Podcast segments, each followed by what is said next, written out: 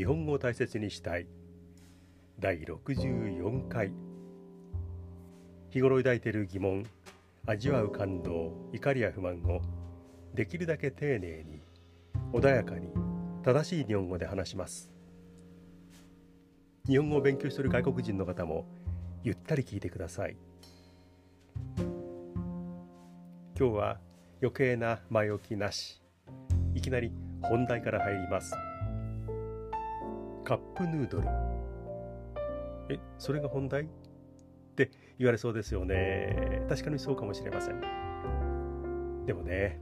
日本生まれのこのカップヌードルすごいですよね。全世界に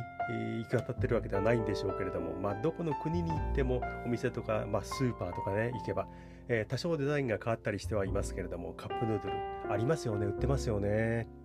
もう本当にこれだけ、まあ、文化として、え、定着した食べ物が日本発祥で、え、存在するっていうのはすごいですよね。私は今63歳ですが私の高校時代にこのカップヌードルやってきました。1971年です。その前にあのロングセラー今も売られているチキンラーメンがありました。そしてチキンラーメンの後にインスタントラーメン即席ラーメンがあってその後にこのカップヌードルがやってきたわけです。ねびっくりしました。皆さんはねもう生まれた時からスーパーに行けばコンビニに行けばカップヌードル売っているね顔。であの日清のカップヌードルだけではなくえ他のメーカーが出しているマルちゃんとかね、えー、エースコックとか出しているえー、いろんなカップ麺がありますよね。その中から、まあ、あれをまあ、自分の好きなものが決まっているでしょうから、あじゃあスーパーカップとかを食べようかなとかね、えー、焼きそば系もありますんで、えー、ペヤングソース焼きそばとかね、えー、そういうふうにお湯を入れれば器がもうあって器もいらないお湯を入れてスープなりねあの袋からスープを出したりすればあるいはもうスープにスープはあの麺についているから全く何もしないでも食べられるみたいなものありますよね、まあ、チキンラーメン的なね。えー、そういうものがいろんなところでこう並んでいるっていうのが今当たり前ですけれども我々の頃にはやっぱりあのチキンラーメンそれからえっ、ー、と即席ラーメン。チキンラーメンもインスタントラーメン即席ラーメンも私が生まれた後に出現したものです。でそういうものには慣れて慣れ始めていた頃で高校の時に突然カップヌードルっていうのがテレビの CM で流れ始めてカップヌードル。ほうこういうのができたんだ、まあ、いろんなものに興味がある新しいもの好きの高校生の頃ですからカップヌードルか。でもやっぱり高いんですよね。やっぱりチキンラーメンとかインスタントラーメンよりは高い。で、えー、お店の方にもそういっぱい出回っていなかったですかね。だんだんとこう店にいっぱい並ぶようになったんでしょうかね。すぐにあ買いに行こうとかねそういう状況ではありませんでした。今みたいにコンビニとかないしねスーパーに並び始めてどういう格好で買ったかな買い始めたかなという思いますけれどもよく覚えているのはうちの父親もうねあの他界しました、えー、死んだ父親がね、えー、カップヌードル1個家に持ち帰ってきました。2歳上の兄貴がいて、えー、兄貴とね、その弟の私に、ね、カップヌードルだよ。まあ、寡黙な父親で、あのペラペラ喋る方ではなかったんですけども、えー、カップヌードルだよって、もう家に持って帰ってくれました。どこで手に入れたかわからないんですけれども、まあ、えー、新品のね、あの、封のされたまんまのカップヌードルが我が家に来ました。もうね、あの、宇宙からの食べ物が我が家に侵入してきた。そういうイメージでした。これかテレビで見たことがあるカップヌードルっていうやつはっていうんでね。すぐ食べようなんて気がね全然起きないんです。家に置いておいていつ食べようかなどうしようかな。でまあ乾燥しているものものでもあるし当時はあの賞味期限とかあの消費期限なんてものはねまあ多分なかったので、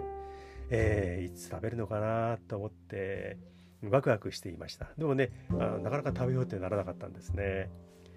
あの今でもよく覚えていますが家の、えー、食器棚もうその実家ももうなくなってますけどその食器棚にそのカップヌードルヌードル様は収納されていて、えー、時々出しては眺めているってそういう感じでした。こんなものがね目の前に出てきてうんなんかねショックというか珍しいというかすぐに手をつけてはいけない。ってそういうイメージが我が家ではありました。でほとんどその当時の高校生とか中学生はおおカップヌードルかすぐ開けてお湯入れては食べようなんて思いません。うわこういうものが出てきたな我が家に来たなっていうんである意味感動をしながら、えー、食べる時期を測っていたというそういうイメージがあったと思います。だってねもう器もあってで中に麺があって、えー、セロファンを剥がして蓋を開けてそこにお湯を注ぐ。で蓋をして3分経てばラーメンになる。チキンラーメンは我が家の丼とかね器が必要でした。で具もないですよね。今はチキンラーメンの具入りっていうのがあるそうですけれども多分人気でないでしょうね。あれはシンプルがいいんですからね。でそのカップヌードルにはエビとか卵焼きとかうんじゃがいもとかネギとかも入っている。お湯を入れるだけで待ってればラーメンになる。器もいらない。器がもうついてそのまま売っている。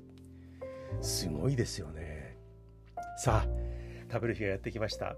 1個しかないですからもうしょっちゅう喧嘩しているね2歳上の兄貴と、まま、分け合って食べました、ね、両親はスープぐらい飲みましたかね。えーとそういう日がやってきて。お湯を注いで蓋をして3分待ってきっちり測りましたよそれはね。宇宙からの食べ物ですからきっちり測って蓋を開ける。こういう匂いなんだ。ああんまり冷めてないな。熱そうだ。あ上の具はこういう感じになるんだ。うんそうなんだ。エビが赤い色が出るんだな。卵焼きみたいなこうふわふわしたちょっと柔らかいけどあこれが卵なんだ。ネギもこういう感じになるんだ。もうね眺めてみんなで観察しました。そういう感じの食べ物だったんですよね、まあ、新鮮とかっていう世界ではない。もうねある日突然すごいものが来ちゃったなというようなものが来てでやっと食べる日がやってきてお湯を注いで3分経ちました。さあ食べます。スープ飲みますよね。えー、湯気も香るようなそういう感じがしました。で分け合って食べました。ああこういうものなんだ。カップヌードル様は。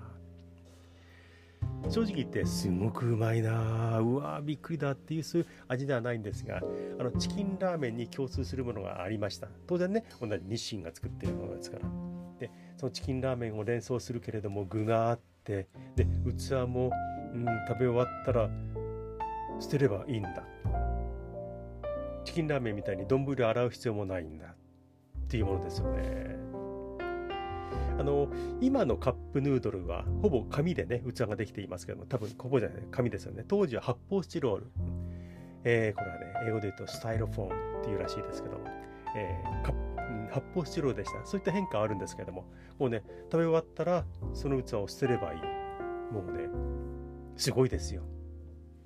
そういうイメージの食べ物がカップヌードルでした。値段も高いしね頻繁に食べられるってものではないんですけれども今は当たり前のようにいろんな種類のいろんなメーカーのものが並んでいるそういうカップ麺初めて出た時そういう衝撃的なうん出現ぶりでした。あれにね匹敵するようなあの食べ物の発明っていうのはいろいろ考えてみたんですけれどもないんじゃないかなというふうに思います。えー、20年ぐらい前でしょうかね。あのお弁当系のこう食べ物があって、えー、紐があってその紐が結ばれている輪っかを引っ張るとその紐が抜けてご飯が温まってそのご飯の上にある、えー、おかず類も温まってえ冷たいところから暖かくなるっていうねそういうあの発明というか今もあると思いますがそういう暖かくなるというものがね、えー、ありましたけれどもあれは多分化学変化で何か薬剤が、えー、熱を発してその上のものが温まるというものだったと思いますけれども火を使わずにものが温まる。あれもおすごいなと思ったんですがやっぱりカップヌードルにはかなわないですよね。国によってはねわさび味とかマッシュルーム味とか鴨味とかすき焼きビーフとかからシュリンプ味っていうのもあってこれシーフードとどう違うのかなっていうのもいますが日本でメジャーなのは、えー、醤油味の普通のカップヌードルそれからシーフードカレーヌードル。私は、えー、シーフードヌードル大好きですがやっぱり頻繁に食べたいなっていうのはやっぱり落ち着くのは醤油味のカップヌードルですね。カレーヌードルも好きですけれどもやっぱり順番をつけると醤油味それからえー、シーフードヌードル。これはね食べるとね匂いがブワーって広がるんで狭い部屋で誰かいるところで食べるとちょっと迷惑になるかもしれないんです。けどねあの塩気の強いのはね大好きです。これはフィリピンなどではね抜群の人気を持ってるらしいですね。国によって、えー、人気が違う。やっぱりお国柄好きな味っていうのはあるんでしょうね。その国にしかないカップヌードルの種類もあるそうです。それからあのすするのが苦手な外国人ですからズルズルズルって吸えないしそれはあの行儀が悪いということにもなるのでアメリカなどではちょっと面が短いような作りになっているそうです。でもどんどんどんどん日本で売られているそのものを海外で売るという動きにもなっているようです。あの実はね私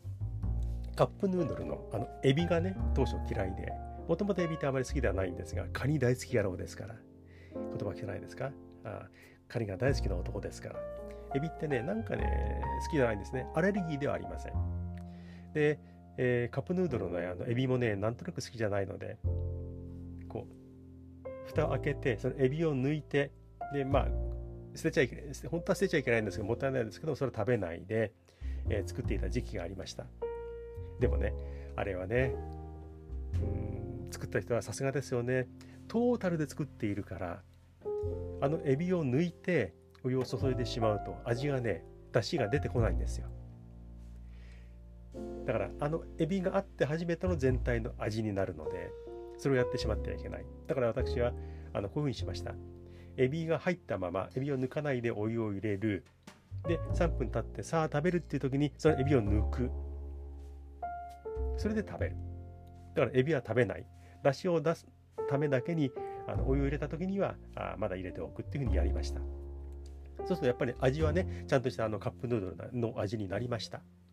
ただねそれもなんだなっていうんでもう最近はもう入れたまんまエビもねパクパクという食べるようになりました。全体でトータルでも研究に研究を重ねたそういう味なんですよね。まあ卵がふにゃふにゃとかえじゃがいももちょっとな、あ、じゃがいもはカレーヌートルしか入ってないですかね。えちょっとな、本物とは違うなというふうに思うんですけどそりゃそうですよ。ね、あの、乾燥させていろんなことやって、うん、発明としてね、別の食べ物に近いわけですから、えー、そうですよね。お前の今日の話は何なんだって、ほんとひどいですね、今日ね。えっ、と、はい。きなりカップヌードルから入りました。今日の話はね、私、今日64回目ですけども、反省しきりでも、これね、5回目の撮り直しでもう、私、今日全然ダメなんですよね。